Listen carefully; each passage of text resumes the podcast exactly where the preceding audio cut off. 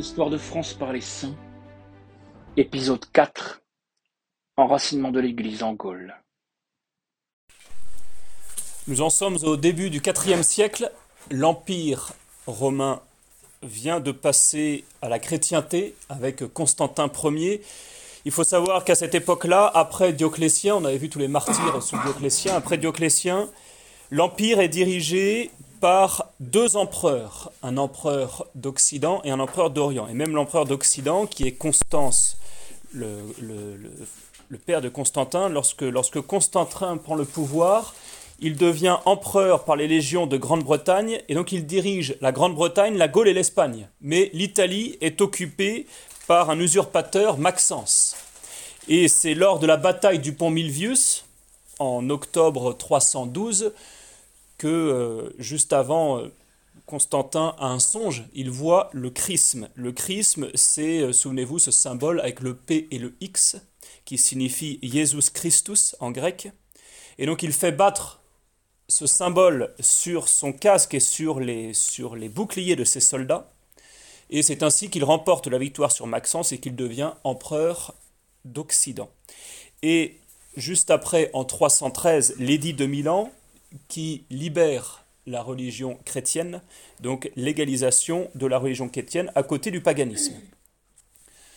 En 324, Constantin va se battre contre l'empereur d'Orient, contre Licinius, et il va remporter la victoire. Il devient désormais le seul maître de l'Empire. En 330, il inaugure sa nouvelle capitale, Constantinople. Dès la libération de l'Église catholique, nous en arrivons à la première hérésie phénoménale qui va traverser l'histoire, c'est l'arianisme. L'arianisme qui va diviser la chrétienté pendant quelques siècles. Alors Arius, c'est un, prêtre d'Alexandrie qui a été très fort pendant qui s'est montré un, prêtre très fort, très présent pendant la persécution de Dioclétien,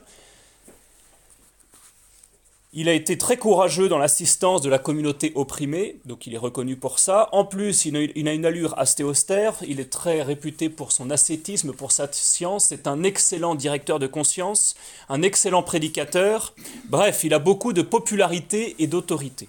À cette époque-là, le dogme de la Sainte Trinité n'est pas encore parfaitement défini.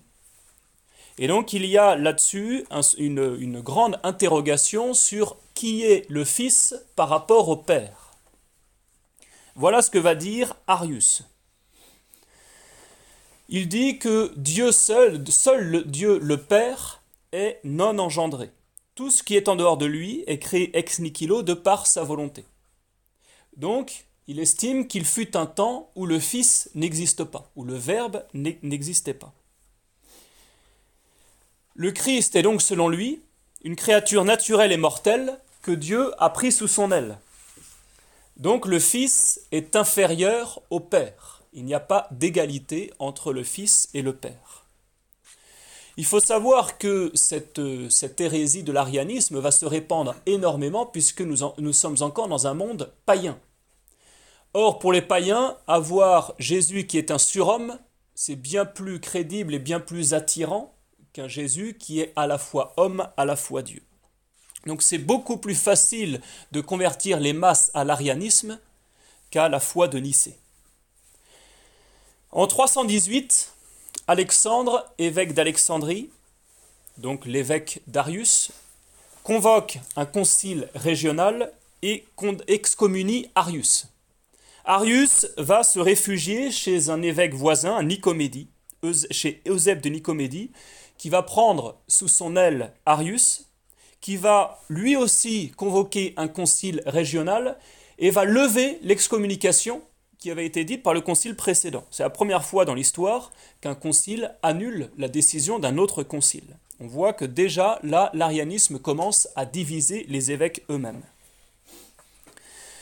En 325, donc six ans après, il va y avoir le concile de Nicée, un grand concile, cette fois-ci non plus local, mais bien plus, bien plus, bien plus important.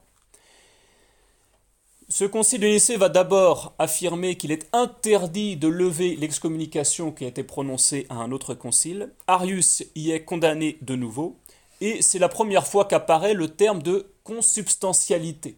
Le Fils est consubstantiel au Père, ce terme qu'on voit apparaître au credo, non pas de même nature, mais de même substance. Cinq ans après, en 330, l'empereur Constantin. Alors il faut savoir qu'à cette époque-là, l'empereur s'estime être redevable de la religion et donc il est presque en quelque sorte même du point de vue spirituel plus important que le pape. C'est lui qui va qui va qui va euh, euh, faire des conciles, c'est lui qui va donner des consignes pour des choses et d'autres, etc. Et en 330, l'empereur Constantin, qui est encore que catéchumène, qui ne, sera que baptisé sur l'île mort et qui d'ailleurs sera baptisé par un évêque arien, Constantin envoie une lettre publique, donc une lettre qui est publiée, et il revient sur les conclusions du concile de Nicée dans des termes très critiques.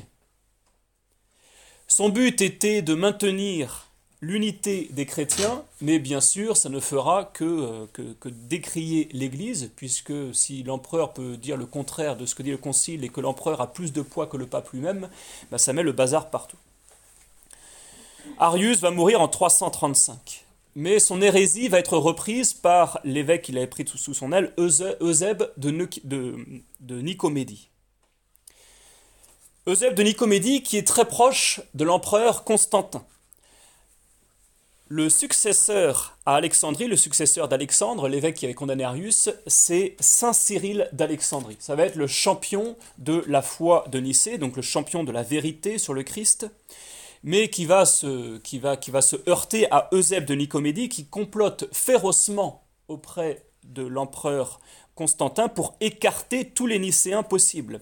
Saint Athanas d'Alexandrie, il est il est élu évêque en 328, il va être cinq fois envoyé en exil par des empereurs différents, il va passer même six ans de clandestinité, recherché par la police de l'empereur. Il va mourir en 376. Mais donc la succession des empereurs après Constantin, ils vont varier entre le soutien aux orthodoxes, donc la foi de Nicée, ou le soutien aux ariens. Donc ça va être une situation assez difficile. Nous avons eu Saint Cyril d'Alexandrie, le champion de l'orthodoxie en Orient, et eh ben en Occident, nous en, avons un aussi qui sera en Gaule, Saint-Hilaire de Poitiers. Saint-Hilaire de Poitiers que l'on va appeler l'Athanase de l'Occident ou encore le marteau des Ariens. Hilaire, il est d'une famille de la noblesse des Gaules qui était païenne. Tout d'abord, lui, païen, il fut marié, il eut une fille. C'est arrivé à l'âge mûr qu'il se convertit une conversion complète quand il a vu l'inanité de la doctrine des païens, du paganisme. Son exemple fut suivi par sa femme, on ne connaît pas son nom, et par sa fille Abra. C'est alors qu'il était déjà avancé en âge et en science qu'il fut élu évêque. En 335, alors que l'arianisme s'étend en Gaule, 335, souvenez-vous, c'est la date de la mort d'Arius. L'arianisme s'étend déjà en Gaule lui, il va s'opposer à cette théologie, à ses risques et périls, puisque l'empereur est plutôt proche des Ariens. C'est l'empereur qui ratifie l'élection des évêques, etc. C'est lui aussi qui, fait la pluie et le beau temps. Donc un évêque qui va, vouloir aller monter un peu plus haut dans la hiérarchie, ben, il faut plutôt qu'il soit du côté de l'empereur. Mais lui, voilà ce qu'il dit. J'adhère à Nicée, au nom de Dieu et de mon Seigneur Jésus, dût une telle confession m'attirer tous les maux. Je repousse la société des méchants et le parti des infidèles, lors même qu'il m'offrirait tous les biens. Il adresse à ce moment-là, juste après son élection, un plaidoyer à l'empereur contre tous les fauteurs de l'hérésie. Et donc il va dénoncer l'arianisme. Il faut savoir que déjà en Gaule, il y a pas mal d'évêques qui sont ariens, dont Saturnin, évêque d'Arles, qui vont fomenter auprès de l'empereur, qui vont se plaindre de l'empereur, comme quoi Hilaire met la division partout. Et donc, l'empereur va prendre le parti de ces évêques et va envoyer Saint-Hilaire en exil. Il va être exilé en Phrygie. Il va continuer, Saint-Hilaire, de gouverner son diocèse par ses lettres, mais il ne sera plus sur place. Lorsque Hilaire arrive en Orient, il, retrouve l'hérésie arienne, mais encore plus forte qu'en Gaule. Il a des mots assez durs, au point qu'il se demande s'il y a encore des évêques là-bas qui sont fidèles à la foi de Nicée. Néanmoins, il s'impose deux devoirs principaux. Le premier, de se maintenir inébranlable dans la foi, inébranlable dans la vérité, et le deuxième, de ne rejeter aucun moyen honnête et raisonnable de pacification. Alors que ça fait déjà quatre ans qu'il est en exil, l'empereur d'Orient, l'empereur Constance, enfin l'empereur, parce que là, il n'y a qu'un seul empire pour l'Orient et l'Occident, l'empereur Constance décide de, de convoquer un concile général de tous les évêques. Ce concile aura lieu à Séleucie en 359. Tout, euh, cet empereur est arien aussi, donc tous les évêques ariens s'y rendent, et Hilaire lui aussi. Là, il est offusqué à entendre tous les blasphèmes horribles sortir de la bouche de ces évêques ariens qui, refusent de croire en la divinité de notre Seigneur Jésus-Christ, alors que, dit-il, ils appellent l'empereur le divin.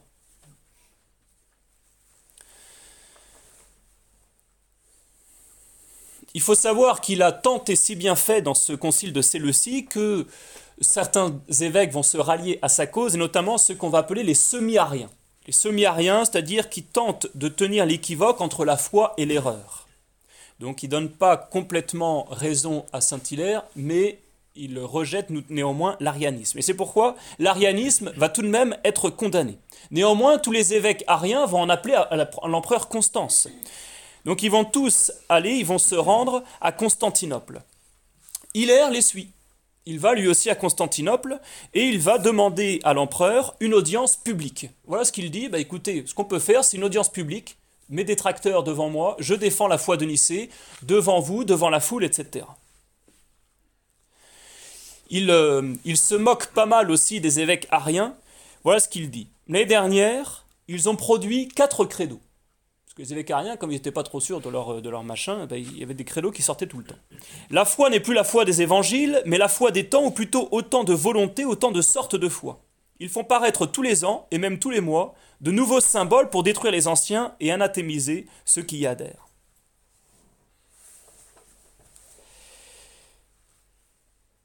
L'empereur refuse l'audience euh, que, Saint-Hilaire lui a demandé, mais non seulement cela, mais en plus, sous la pression des évêques ariens, il va chasser Hilaire de Lorient et va lui demander de retourner dans son diocèse de Poitiers. Hilaire fit tellement pour battre l'hérésie arienne en Orient qu'il se fait chasser par l'empereur et qu'il retrouve, Dieu merci, son diocèse.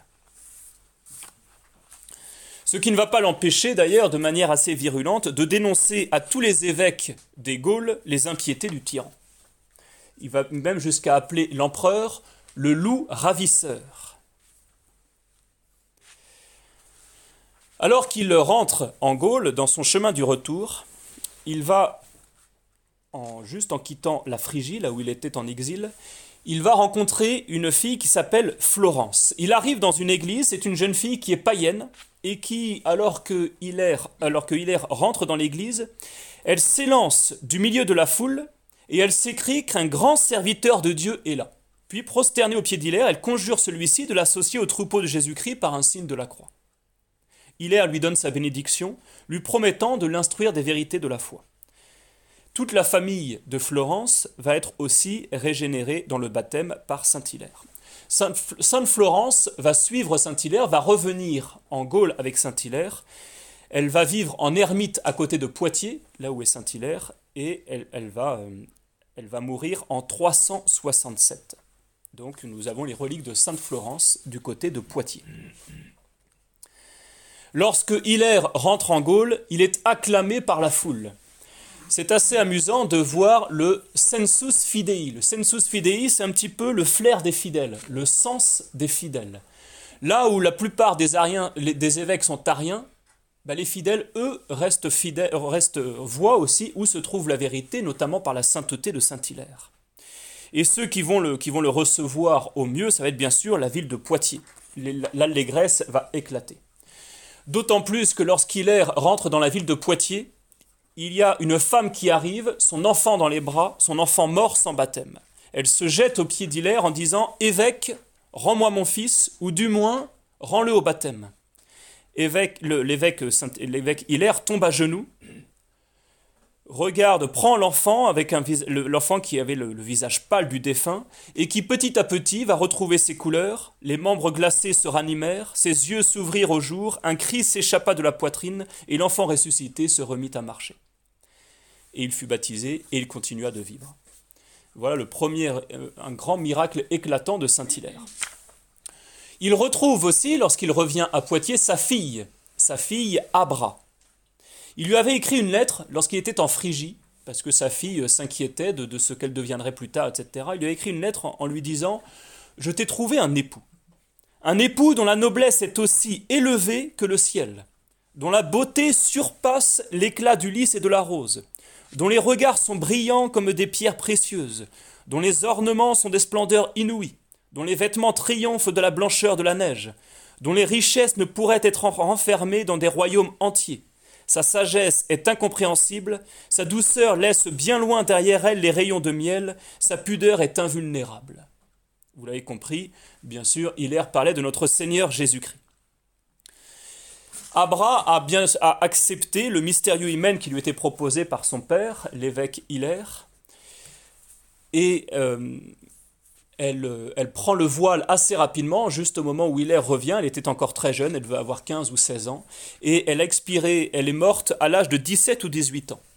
Néanmoins, elle est sainte, et elle est sainte sous le nom francisé d'Abre, Saint-Abre, que l'on retrouve au martyrologe au 13 décembre. La mère de Saint-Abre, donc l'ancienne épouse de Saint-Hilaire, elle aussi est devenue religieuse et est morte assez rapidement après sa fille. Hilaire, en voyant que son, diocèse, le diocèse de Poitiers, était resté bien catholique, grâce à lui notamment, grâce à ses lettres, ben il décide, puisqu'il a aussi réussi à répandre la vérité dans la plupart des, villes de la Gaule, il décide de passer en Italie où sévit encore l'erreur. Il rencontre un obstacle, notamment à Milan, avec Auxence. Auxence, c'est un des derniers évêques ariens de l'Italie. Cet évêque qui est très proche de l'empereur et qui va, qui va accuser Saint-Hilaire auprès de l'empereur de troubler la paix de son église. Et le prince trompé oblige Hilaire, encore une fois, à rentrer dans les Gaules. Il faut savoir que le successeur d'Auxence, ce sera Saint Ambroise. Saint Ambroise qui n'était encore que catéchumène quand il a été élu par la foule, notamment avec un enfant qui, à 11 ans, s'est écrié Ambroise évêque et Ambroise qui va être lui aussi un champion de l'orthodoxie. Euh, Saint-Hilaire, alors qu'il a fait son passage en Orient, a découvert aussi là-bas le chant liturgique. Il a découvert que là-bas, ils écrivaient des hymnes et qu'ils chantaient ces hymnes dans les églises. Il a essayé de faire ça aussi dans le diocèse de Poitiers, donc on a quelques hymnes de Saint-Hilaire, mais qui sont assez compliqués. Ça n'a pas, pas vraiment pris. C'est Saint-Ambroise, évêque de Milan, le premier qui va faire des hymnes beaucoup plus accessibles et qui va être le premier à instaurer le chant liturgique dans les églises. Saint Hilaire va mourir en 367. Au moment où il meurt, les deux prêtres et ses deux disciples qui veillaient auprès de lui virent une lumière éblouissante éclairer toute la chambre. On a perdu les reliques de Saint Hilaire en 1662, où des protestants brûlèrent ces reliques. Il faut savoir aussi qu'en 1862, Pie IX déclare Saint Hilaire de Poitiers docteur de l'Église. Encore un docteur. L'un des plus grands bienfaits que l'on doit à Saint-Hilaire, c'est d'avoir attiré dans l'Église catholique Saint Martin. Saint Martin qui est né en 316 en Pannonie. La Pannonie, c'est à peu près la Hongrie actuelle. Il est né de parents nobles et païens. Son père, c'est un ancien tribun, un tribun militaire, qui est aussi sévère que anti-chrétien. Il est envoyé en Italie pour faire ses études. Et c'est là où il, a un contact avec les chrétiens. Nous sortons des...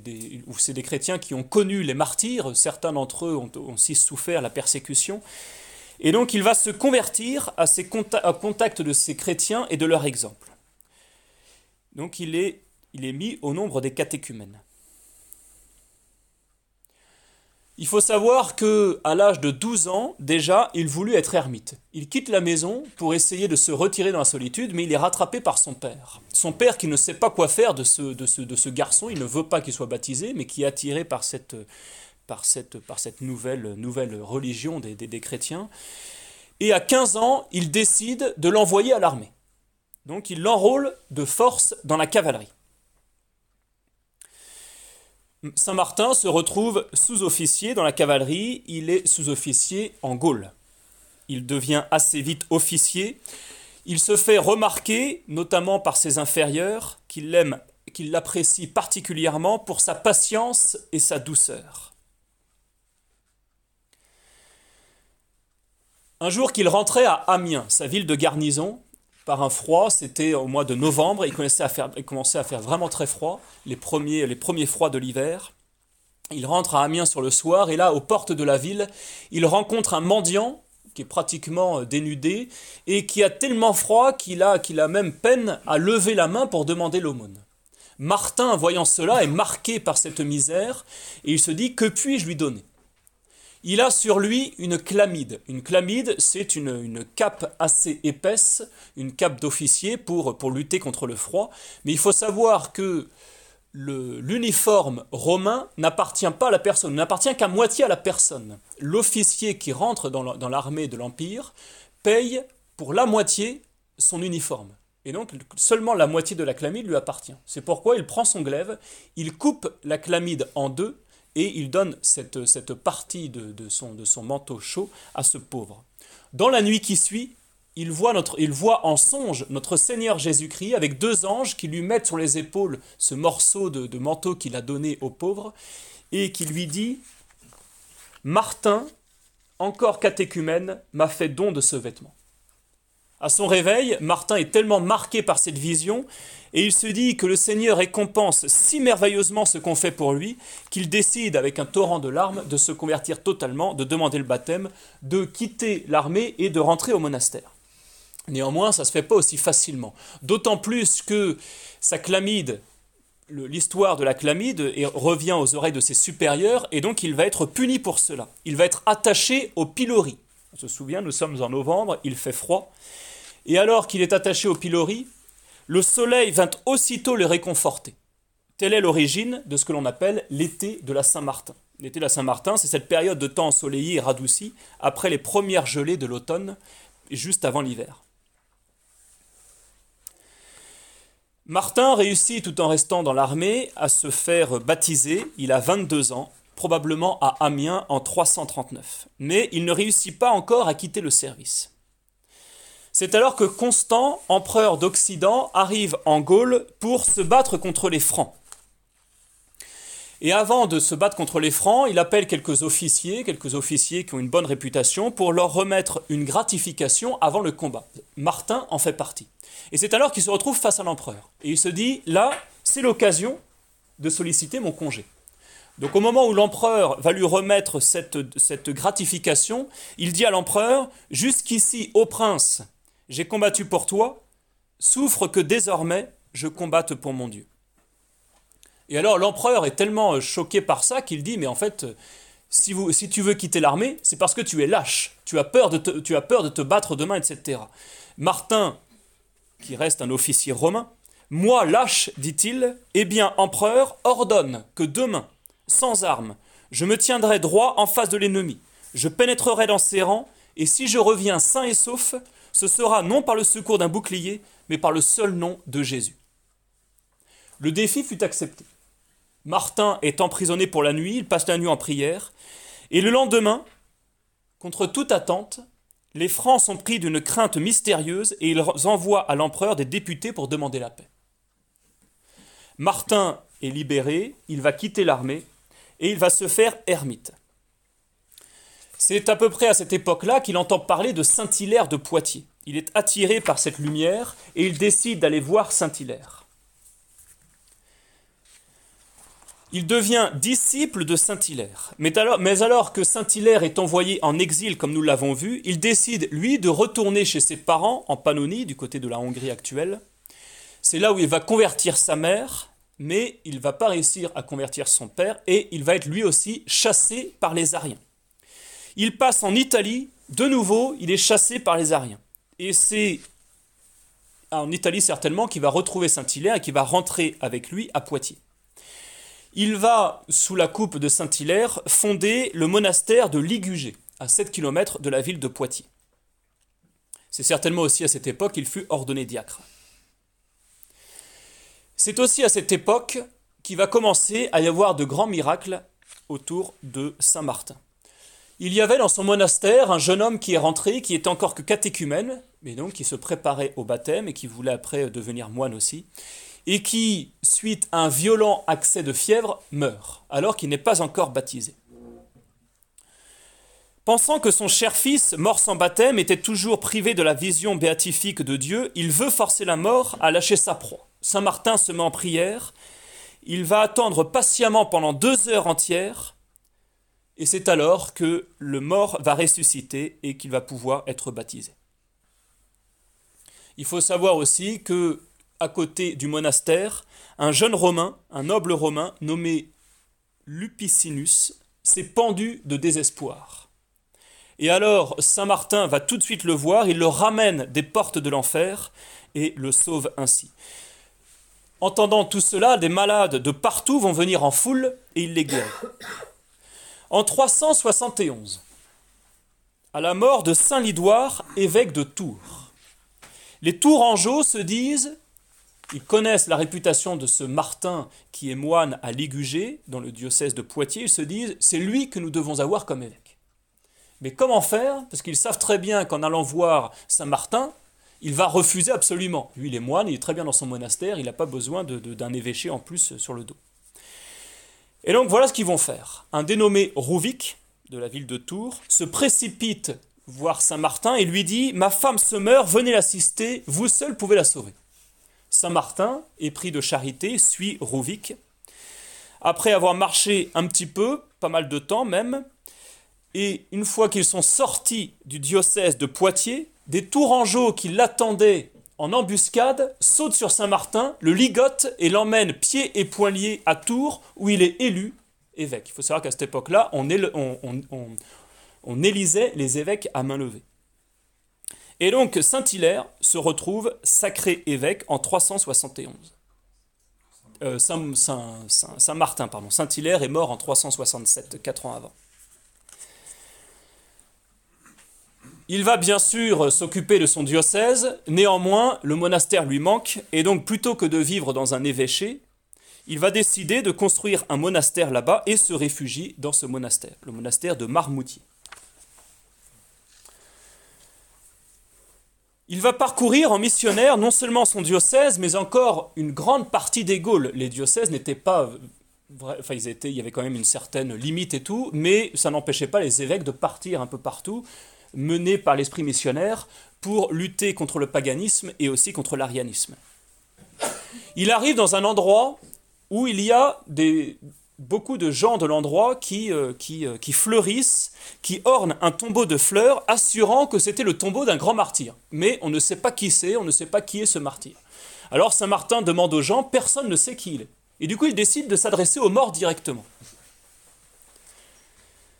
Qui que tu sois, martyr ou non, Dis-nous qui tu es. Et c'est alors qu'une ombre épouvantable se dresse au-dessus du tombeau et dit Je suis l'âme d'un voleur, mis à mort pour ses crimes, je n'ai rien de commun avec les martyrs, car tandis qu'ils se réjouissent dans le ciel, moi je brûle dans l'enfer. Alors les paysans détruisent aussitôt le tombeau et l'autel et admirèrent davantage Saint Martin. Une autre fois, alors que Martin se balade sur un chemin, une procession païenne arrive en face donc des voiles de pourpre, des idoles, etc. Et là, Saint Martin, les voyant s'approcher de lui, trace une grande croix vers cette procession, et alors là, ceux qui portent l'idole s'arrêtent, ils n'arrivent plus à avancer. Et il y a un tourbillon qui arrive qui fait tourner, qui fait tourner toute la troupe, tant et si bien que l'idole vole et tombe en morceaux. Encore une victoire éclatante de Saint Martin. Une autre fois, il arrive à un endroit où il y a un pain sacré, un pain gigantesque, et que les, que les païens avaient consacré à des démons. Donc lui, il arrive, il se dit, bah, il va falloir détruire ce pain. Les païens arrive armé en lui disant c'est hors de question. Il s'apprêtait à faire mourir Saint-Martin, mais en disant non, non, on va faire mieux. Il, met il, il ligote Saint-Martin par les pieds, il l'attache solidement au sol, du côté, à côté du pain, et il décide bah, tu veux qu'on coupe le pain, on va le couper, mais il va tomber sur toi. Et donc il commence à couper le pain. Et là, Saint-Martin rentre en prière. Le pain commence à tomber sur Saint-Martin. Il fait un signe de croix. Le pain s'arrête dans sa course et retombe de l'autre côté sur les païens. Une autre fois, il arrive dans un autre endroit où il y a une colonne, une immense colonne, avec une idole en haut. Mais là, il se dit, bah mince, il n'a aucun outil, il n'a rien pour détruire cette colonne. Et alors, il rentre en prière, il prie, il prie, et c'est là où il y a une colonne qui apparaît, une colonne de lumière au-dessus, et qui tombe sur la première colonne, et qui détruit et l'idole et la colonne. Voilà les grands miracles de Saint Martin. Alors forcément, ça va faire beaucoup parler de lui.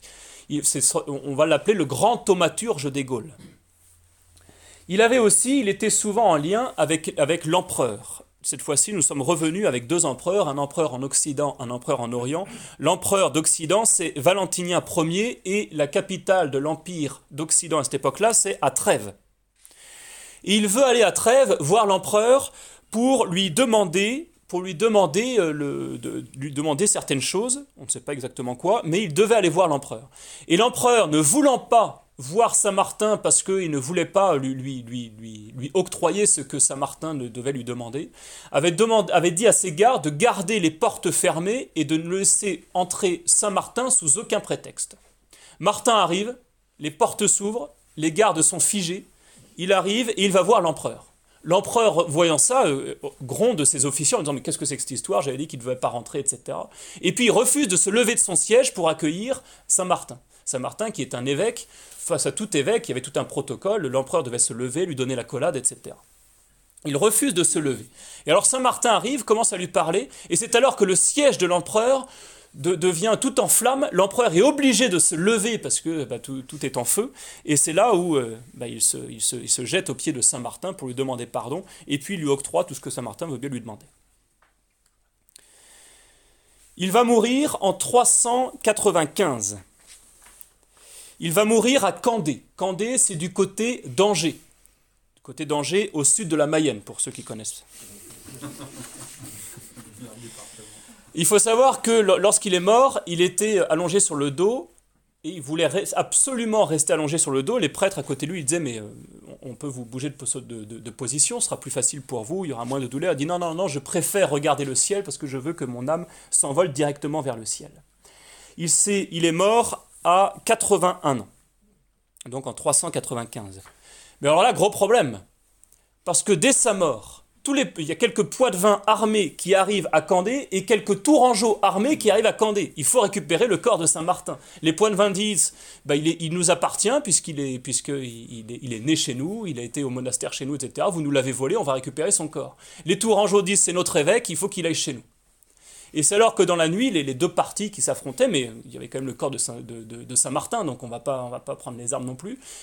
Donc on était un peu dans une, dans une sorte de trêve.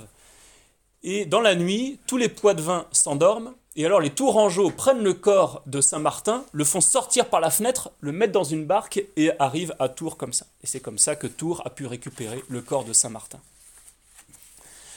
Saint-Martin, le tombeau de Saint-Martin, qui va devenir un grand lieu de pèlerinage, ce qui va être aussi euh, confirmé par le successeur immédiat de Saint-Martin, qui sera Saint-Brice.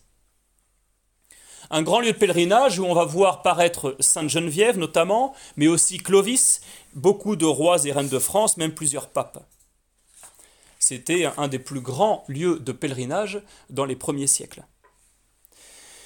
Encore une fois, les reliques ont été euh, jeté au feu en 1562 par les protestants, mais heureusement, une partie du crâne et un os du bras ont été sauvés. C'est tout ce qui reste aujourd'hui de Saint-Martin. Il, y a aussi quelque chose de, très important, c'est qu'il y a la chape de Saint-Martin. La chape de Saint-Martin, c'est un voile de taffetas de couleur bleue sur lequel était représenté le saint. Et les rois de France partaient souvent en bataille avec cette chape de Saint-Martin, pour avoir la protection de Saint-Martin. Saint-Martin, qui est un patron secondaire de la France. Le drapeau actuel de la France, bleu, blanc, rouge. Le bleu et le rouge, ce sont les couleurs de Paris. Donc c'est Lafayette qui a, qui, a, qui, a, sorti ce drapeau-là. Le bleu et le rouge, les couleurs de Paris. Le bleu, c'est justement la cape de Saint-Martin, tandis que le rouge, c'est l'oriflamme de Saint-Denis. Et le blanc, c'est le voile de la Vierge Marie conservé à Chartres. Saint-Martin qui a eu énormément de retentissement dans la France qui, sera juste après, puisqu'il y a à peu près 4000 paroisses ou bourgs qui portent son nom actuellement. Alors faisons un petit peu maintenant un état des lieux du IVe siècle. Au cours du IVe siècle, 36 nouveaux sièges, donc 36 nouveaux diocèses, s'ajoutent aux 22 diocèses déjà existants. Ça, c'est pour l'Église, qui est du coup en pleine expansion. Néanmoins, si l'Église est en expansion, l'Empire, lui, est en perdition. Nous avons euh, un des derniers protecteurs de l'Empire romain, Saint Ambroise, qui meurt en 397. C'était un peu le dernier rempart de l'Empire d'Occident. Il faut savoir qu'après lui, les empereurs se succèdent et s'entretuent. Les empereurs sans aucune succession, c'est bien souvent des, des, généraux qui prennent, la pourpre. Rome est prise et pillée en 410 par Alaric, roi des Visigoths, puis en 455 par les Vandales, puis en 472. Et c'est là où le mythe de la Rome éternelle et imprenable s'effondre. C'est la chute de l'Empire d'Occident. Ils sont tous ariens. Les empereurs étaient soit ariens, soit catholiques, mais en général, ils penchaient plutôt du côté de l'arianisme.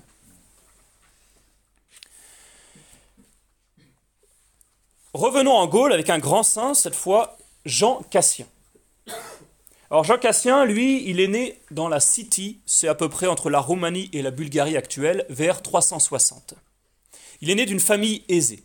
Et très vite, il veut devenir moine. Alors qu'il a 25 ou 30 ans, il part à Bethléem pour y vivre dans un monastère, puis il pousse encore plus loin, il va rejoindre les pères du désert dans la Thébaïde en Égypte.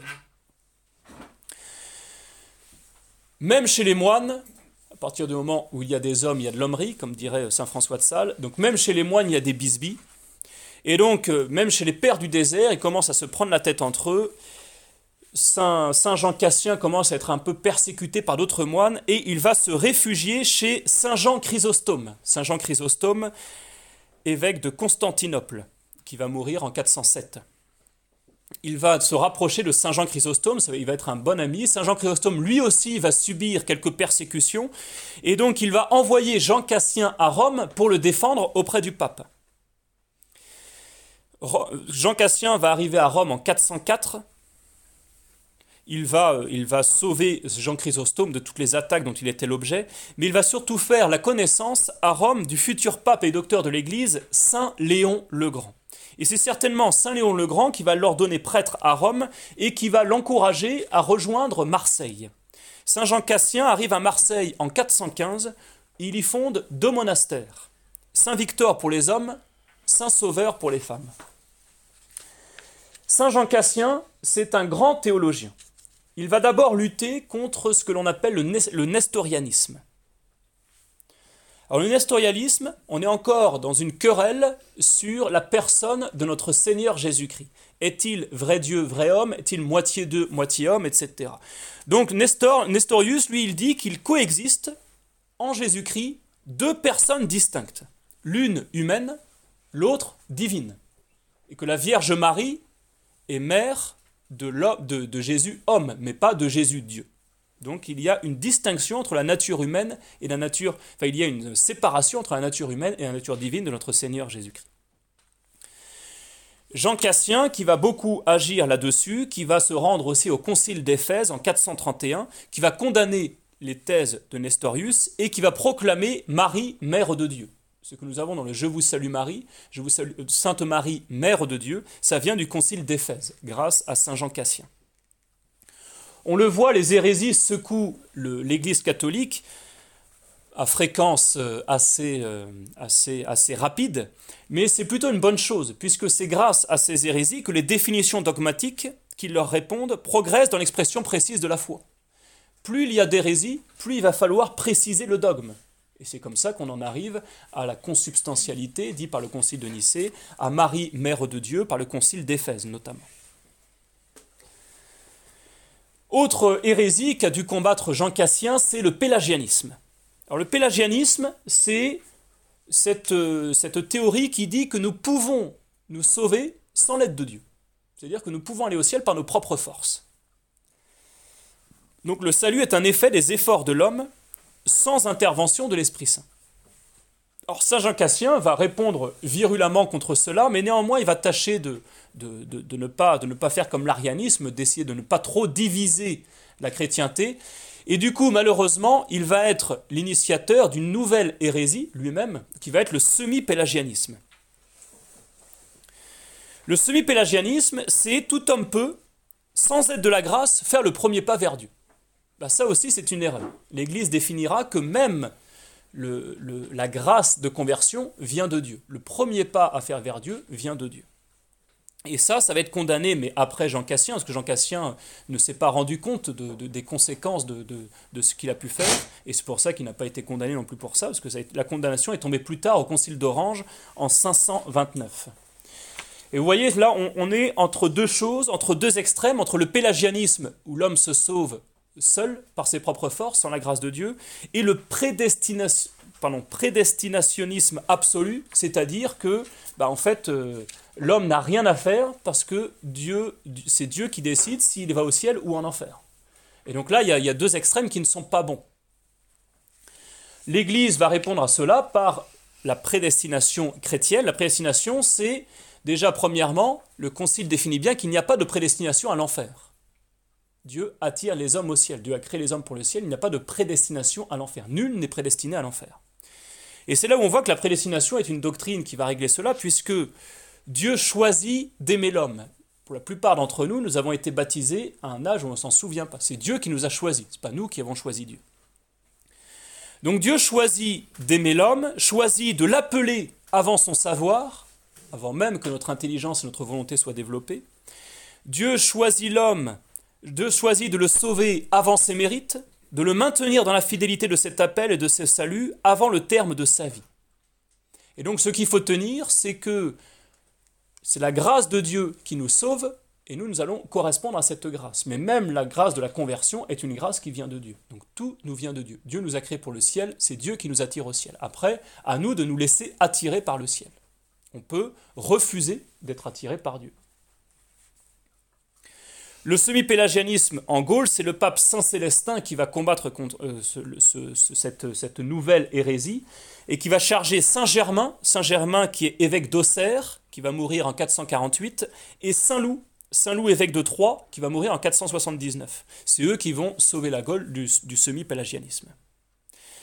Alors Jean Cassien, lui, il meurt en 435 à Marseille.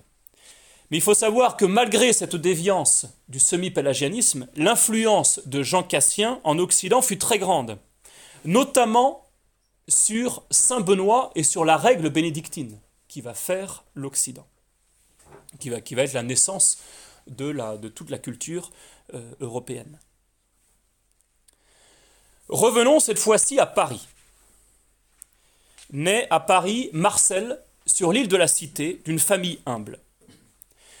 Très vite, il rentre dans les ordres, il est ordonné sous-diacre, il est au service de l'évêque. C'est quelqu'un qui a beaucoup de qualités, mais comme il est d'une famille humble, l'évêque ne veut pas concevoir qu'il puisse être son successeur. Et alors il va y avoir plusieurs miracles pour prouver à l'évêque que Dieu veut que Saint Marcel soit l'évêque de Paris. Premièrement, une fois qu'il arrive chez un artisan qui est en train de battre un fer chaud, un fer rouge, l'artisan le met au défi et Saint Marcel prend le fer rouge dans les mains sans en ressentir aucune douleur.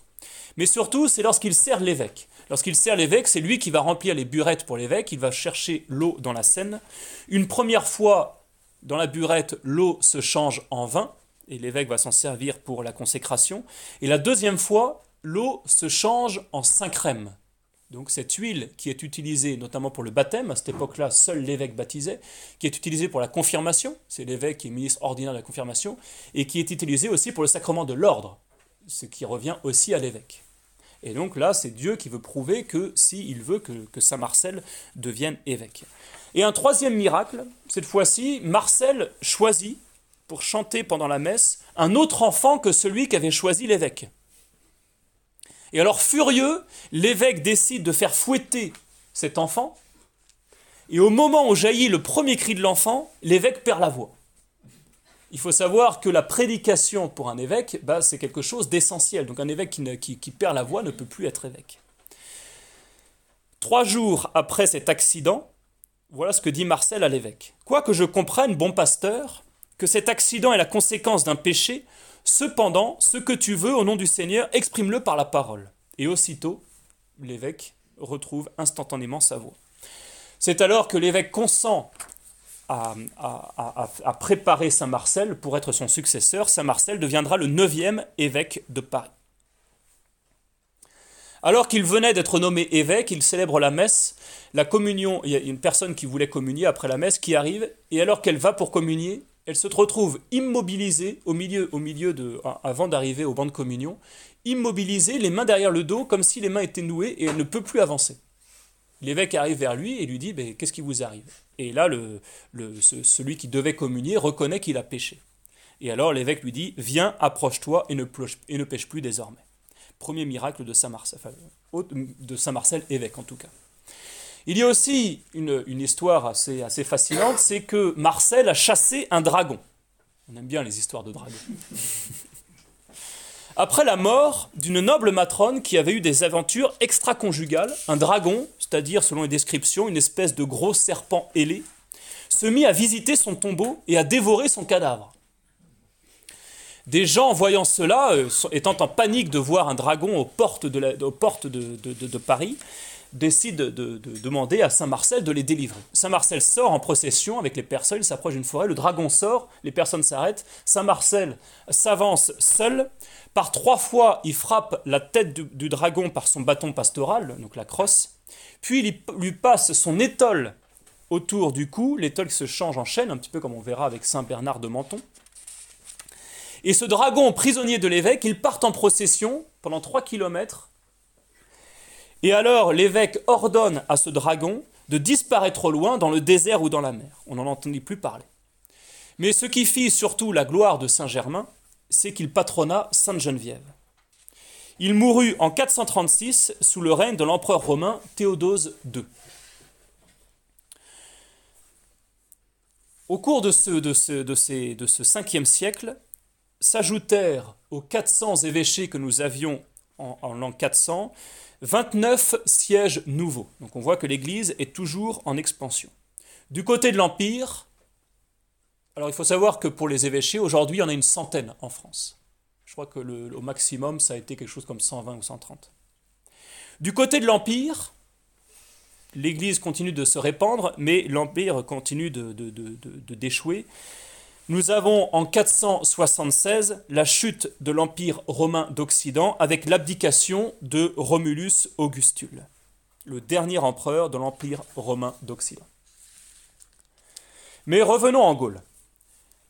Nous avons parlé de Sainte Geneviève avec Saint Marcel, évêque de, évêque de Paris. Il y a aussi un autre saint qui a été très proche de Sainte Geneviève, et même peut-être encore plus proche que Saint Marcel, c'est Saint Germain, Saint Germain d'Auxerre. Il est né d'une famille noble, il se consacre d'abord aux études des arts et à la science du droit. Puis il devint gouverneur de toute la Bourgogne. Il faut savoir que Germain, au début, c'est un homme plutôt mondain, plutôt même très mondain. Il aime bien la chasse, il aime bien chasser les bêtes sauvages, les fauves, et il prend les têtes de ces fauves et il les met sur un grand pain dans la ville d'Auxerre. L'évêque d'Auxerre, saint amateur, à chaque fois lui reproche cela en disant on a l'impression que vous êtes en train de faire un culte païen, mais euh, Germain n'en a, rien à faire. Une fois que Germain part pour ses chasses, Saint Amateur décide de faire couper le pain et de le brûler, avec ses têtes, bien sûr. Quand Germain l'a pris, il revient avec, dans la ville avec des soldats dans le but de tuer Saint Amateur. Et Saint Amateur a alors une vision il voit que Germain va être son successeur. Du coup, il décide, devant sa fureur, de céder et de gagner autant. Lorsqu'il revient, Germain s'est un petit peu apaisé. Il attire Germain dans l'église, et là, à la surprise de Germain, il le tonsure. Donc il en fait un clerc. Et il, il annonce aussi au peuple tout cela, et c'est comme ça qu'à sa mort, le peuple va élire à l'unanimité Germain pour évêque. Alors là, c'est la, conversion fulgurante, il distribue tous ses biens aux pauvres, et il devient l'évêque, un, saint évêque, évêque d'Auxerre. Lui aussi fit de nombreux miracles, mais ce qui est le plus important chez Saint Germain, qui est mort en 448, c'est qu'il fut l'initiateur et le protecteur de Sainte Geneviève. Sainte Geneviève qui est née au village de Nanterre vers l'an 422. Saint Germain arriva dans, ce, arriva dans ce village de Nanterre, discerne cet enfant parmi la foule, l'appelle à lui et dit à tout le peuple que Dieu la destine à de grandes choses. Et il dit à Sainte Geneviève, Demeurez inébranlable dans votre vocation, le Seigneur vous donnera force et courage. Et à ce moment-là, il trouve par terre une pièce de monnaie avec une croix dessus. Il la donne à Sainte Geneviève en lui disant de la porter sur elle. C'est le premier exemple dans l'histoire d'une médaille de dévotion. Sainte Geneviève qui vit chez sa mère, sa mère qui n'est euh, pas forcément la plus sainte de toutes, alors que Geneviève veut se rendre à l'église, sa mère lui défend absolument. Sainte Geneviève lui dit Oui, mais souvenez-vous de ce qu'a dit, de ce qu'a dit euh, Saint, Saint, Germain, je, dois, je dois me donner à Dieu. Et là, irritée, sa mère, qui s'appelle Gérontia, lui donne un soufflet. Au même instant, elle devient aveugle. Au bout de 21 mois d'aveuglement, sa, mère, sa mère se ressouvint des étonnantes prédictions de Saint Germain demande à Geneviève d'aller chercher de l'eau. Elle lui demande ensuite de faire un signe de croix sur cette eau. Ensuite, elle va s'essuyer les yeux trois fois avec cette eau et elle va retrouver la vue. C'est ainsi que, grâce à ce miracle, Sainte Geneviève va enfin pouvoir se donner totalement à Dieu. À la mort de sa mère, elle va rejoindre Paris chez sa marraine et elle va recevoir le voile à 14 ans des mains de Saint Marcel. C'est une grande ascète. Elle ne mange que le jeudi et le dimanche. Elle est assez réputée. Elle fait beaucoup de pèlerinages, notamment sur le tombeau de Saint-Denis. Et elle décide d'y faire, faire bâtir une église. Elle a une certaine fortune. Néanmoins, les gens lui disent ce n'est pas possible de bâtir une église là-bas parce que bah, il n'y a pas de chou. Et alors qu'elle rentre en prière pour demander conseil au Seigneur, presque aussitôt des porchers découvrent sur les lieux deux fours à chaud non loin de l'endroit où s'élève maintenant la magnifique basilique de Saint-Denis. Elle passe des semaines entières dans une étroite solitude, elle se voue à l'oraison, à la pénitence, etc. Une fois, va, euh, va éclater sa gloire par un miracle assez fort, encore une fois, c'est qu'il y a un enfant qui est mort à la suite d'une chute dans un puits sa mère apporte à Geneviève cet enfant, elle l'enveloppe le cadavre dans sa robe, elle se met en prière auprès de lui, et l'enfant revient à la vie. Elle va plusieurs fois à Saint-Martin, sur le tombeau de Saint-Martin, à Tours. Et autre chose assez amusante, alors que des marchands sont en Asie, ils rencontrent Saint Siméon le Stylite. Je ne sais pas si vous avez entendu parler de ce saint, c'est assez amusant. Alors Saint Siméon le Stylite, d'abord, pour Dieu, il vécut quelques années au fond d'un puits comme reclus au sud d'Antioche. Puis il s'enchaîne sur une montagne, toujours plus loin. Enfin, il monte sur une colonne, chaque fois de plus en plus haute, jusqu'à atteindre 16 mètres de haut. Et c'est du haut de sa colonne qu'il évangélise, qu'il converse avec les païens, toujours aimable, toujours courtois, toujours souriant.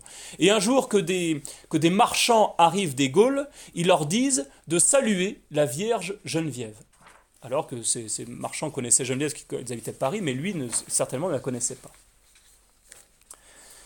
Sainte Geneviève, tout n'a pas toujours été rose dans sa vie, puisque un moment, le diable se déchaînant sur elle, voyant qu'il n'avait pas d'emprise sur elle, décida de la nuire, de la manière peut-être la pire, par la calomnie. Des personnes, certainement plus remplies d'orgueil que de jugement, se mirent à répéter à qui voulait l'entendre que Geneviève n'était qu'une hypocrite, et que sous des dehors austères elle cachait les crimes les plus affreux. Ces bruits, colportés avec tout l'artifice de l'esprit malin, trouvèrent de nombreux échos, si bien que même les gens de bien finirent par avoir l'humble religieuse en mauvaise estime. C'est alors que Saint Germain, évêque d'Auxerre, se pointe à Paris et demande des nouvelles de Geneviève. Nous, sommes en 447. Et là, les, gens lui disent, par, lui répondent par des insinuations perfides sur Sainte Geneviève. Alors il va voir Sainte Geneviève, il, il la découvre dans sa cellule, et là il se tourne vers la foule en disant Voyez cette humble cellule, son sol est détrempé par les larmes d'une vierge chère à Dieu, et qui sera un jour l'instrument de votre salut à tous. Et c'est effectivement ce qui va se passer très rapidement, puisque Attila, surnommé le fléau de Dieu, franchit le Rhin avec une armée formidable de 6 ou 7 000 barbares. Les campagnes sont ravagées, les villes pillées et brûlées, les églises renversées, le clergé et le peuple massacrés.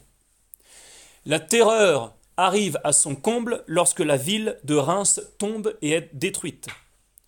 Alors à ce moment-là, les plus riches bourgeois décident de s'enfuir et de chercher un refuge dans d'autres villes. Ils décident d'abandonner la ville de Paris.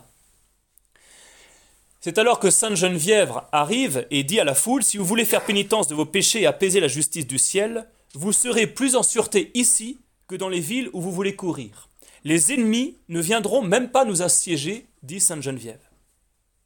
Certains se réunissent à elle pour prier jour et nuit, mais la plupart la traitèrent de sorcière, en disant que par ses rêveries stupides, elle empêchait ses concitoyens de sauver leur vie.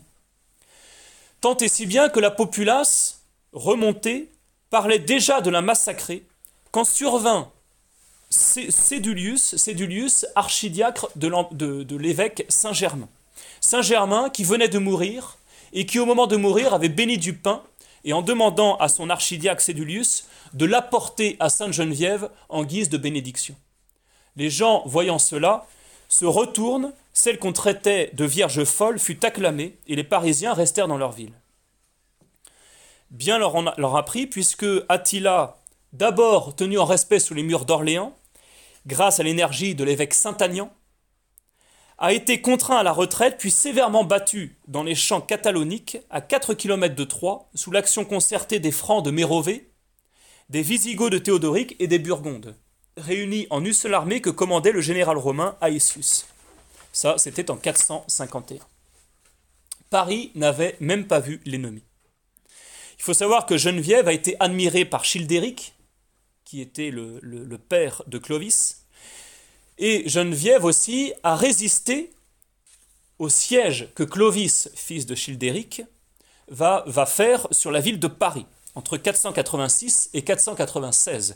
C'est lorsque Clovis va être baptisé que Geneviève a décidé d'ouvrir les portes de Paris, puisque maintenant que Clovis est baptisé, nous pouvons se mettre sous son joug. Beaucoup de miracles aussi sont, euh, donnés à, à Sainte Geneviève. Il y avait aussi une grande amitié entre Sainte Geneviève et Sainte Clotilde, deux saints, deux saintes qui vont, euh, qui vont euh, beaucoup contribuer à la naissance du royaume franc. Sainte Geneviève meurt à 89 ans en 512. Le dernier saint que j'aborde ce soir, c'est Saint Benoît. On pourrait se dire, Saint Benoît, il n'a pas mis les pieds en, en France puisque il était moine en Italie. Néanmoins, nous avons sur notre sol les reliques de Saint Benoît. Et Saint Benoît, qui a été un fondateur de civilisation, nous ne pouvons pas ne pas en parler.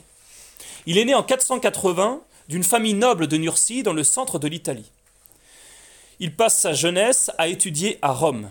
L'Empire romain est en pleine décadence, l'Église elle-même est ébranlée, notamment par les schismes et les diverses hérésies, encore l'arianisme qui est très, très virulent à cette époque-là, et même l'institut monastique est en pleine dégradation. On trouve des moines dans tous les sens, notamment des moines gyrovagues qui se baladent dans tous les sens et qui vivent finalement de, qui vivent finalement de, de mendicité, mais qui sont peut-être plus mendiants que moines. Il décide alors de se faire ermite. Il sera ermite pendant trois ans, dans une, dans une grotte au nord de l'Italie. Et c'est alors que des moines décident de le nommer abbé de leur monastère. Un monastère du nord de l'Italie.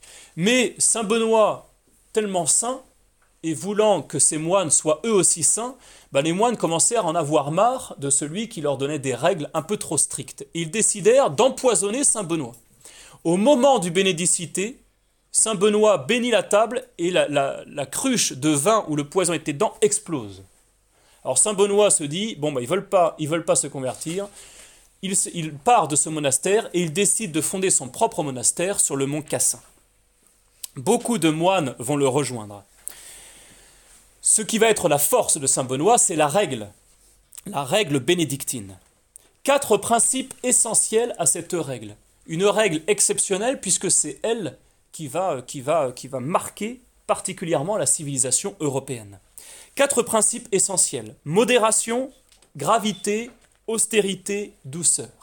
La modération, on dit en latin discrétio, un peu la discrétion, mais qui est présente dans les usages quotidiens de la nourriture, de la boisson et du sommeil, les besoins primaires. Deuxième principe essentiel, la gravité, ce qui est le corollaire du silence.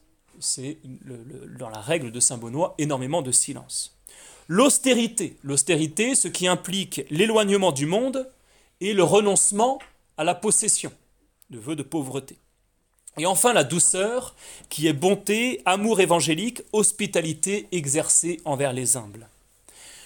Tout ça qui va être aussi alimenté par bien sûr la lecture, la lecture de la Bible, la lecture de la doctrine catholique, et aussi le travail manuel.